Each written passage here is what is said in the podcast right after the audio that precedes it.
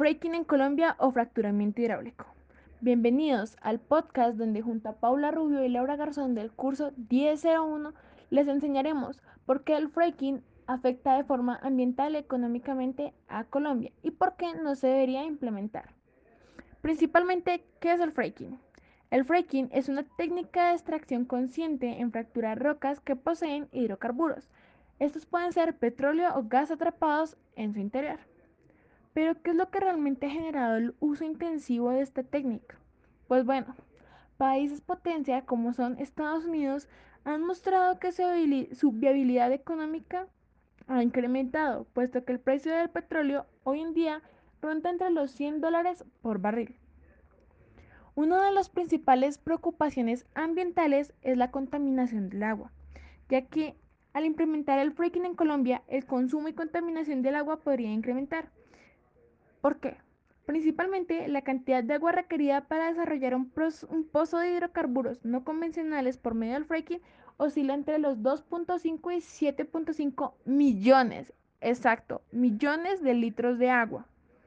En términos simples, se requiere aproximadamente el agua de media piscina olímpica para poder fracturar un pozo. Esto ha llegado a ser un tema muy sensible, ya que existen zonas en Colombia donde los recursos hídricos son limitados y es la principal razón por la cual deberíamos vetar esta técnica en zonas específicas. Ahora, por otra parte, la segunda preocupación respecto al agua es la contaminación por los químicos utilizados en el proceso de fracturamiento. Pero, ¿por qué? El proceso de fracturación hidráulico requiere del fluido de fractura, es decir, se necesita un 99.5% de agua para poder realizar este proceso y el otro 0.5 serán los aditivos químicos. Es decir, el propante es básicamente arena o partículas similares que ayudan a mantener la fractura. Y los aditivos son químicos que generan una alta viscosidad en el fluido de fractura para poder transportar el propante. Ahora, nuestra tercera y otra preocupación. Esta nueva preocupación es la contaminación de aguas subterráneas ya que las fracturas se deben realizar a más de 2 kilómetros de profundidad, generando una diferencia de más de 1.5 kilómetros entre la fractura y las aguas subterráneas. Al ser esa misma distancia la que existe entre la fractura y la superficie, es casi imposible una contaminación cruzada, pero se ha documentado que las contaminaciones producidas por fracking pueden ser por fallas en los pozos o recubrimientos en las tuberías, más no por el fracturamiento.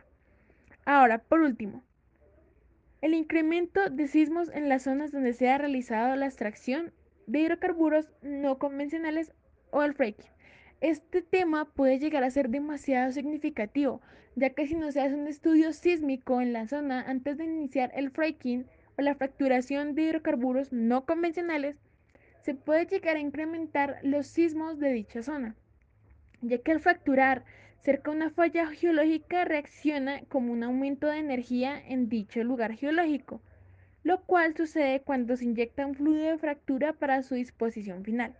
Es decir, el incremento de fluido de una formación genera aumento de presión que puede terminar generando sismos. Es todo por la parte ambiental. Ahora concluiremos con el apoyo por qué no se debe implementar el fracking y las razones ambientales económicas. Continuamos con Paula. Bueno, eh, claro, teniendo en cuenta lo anteriormente dicho por Laura, eh, eh, que ella contextualizó toda la parte ambiental, los efectos que tiene el fracking sobre la parte ambiental, pues y teniendo en cuenta también que estamos viendo el tema de la globalización, que es un proceso eh, cultural, social, económico, tecnológico incluso, eh, que se han ido presentando en las últimas décadas, eh, sabemos que uno de los fuertes impactos y de las fuertes desventajas que tiene la globalización es en el tema del medio ambiente. Pero ya que se tocó eso, vamos a hablarte en materia económica.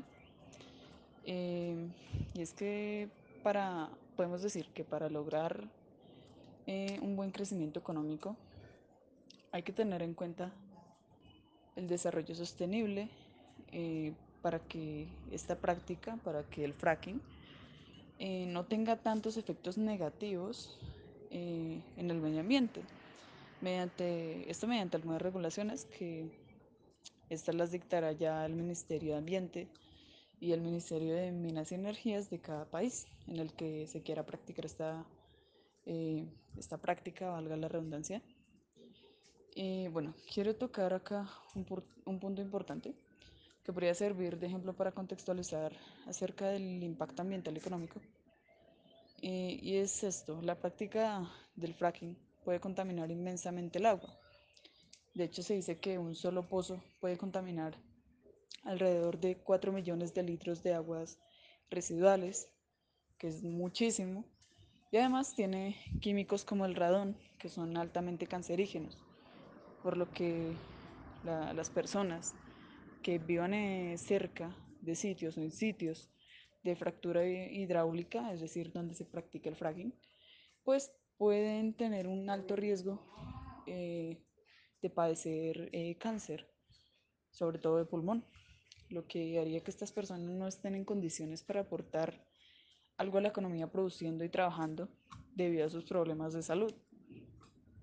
No pueden crear negocios, no pueden eh, recibir un cheque de nómina, no sé, en una empresa, no pueden por sus problemas de salud eh, hacer esto eh, correctamente. Al igual, contaminaría el fracking el agua, afectando a la industria pesquera y afectando así a los comerciantes y a las pequeñas empresas que se dedican a esto. Eh, bueno, uno de los sofismas, de las falacias económicas más repetidas, y no lo digo yo, lo dice Hazlitt en su libro Economía en una lección o Economics in One Lesson, es que las personas se suelen centrar más en los efectos inmediatos sobre pocos agentes económicos sin mirar realmente un contexto general. Eh, el tema del medio ambiente puede afectar a muchas personas que trabajan en, en este campo. Eh, así como ya lo dije antes, puede que paralice un poco la economía, o no la paralice, pero sí puede que tenga afecciones a la economía.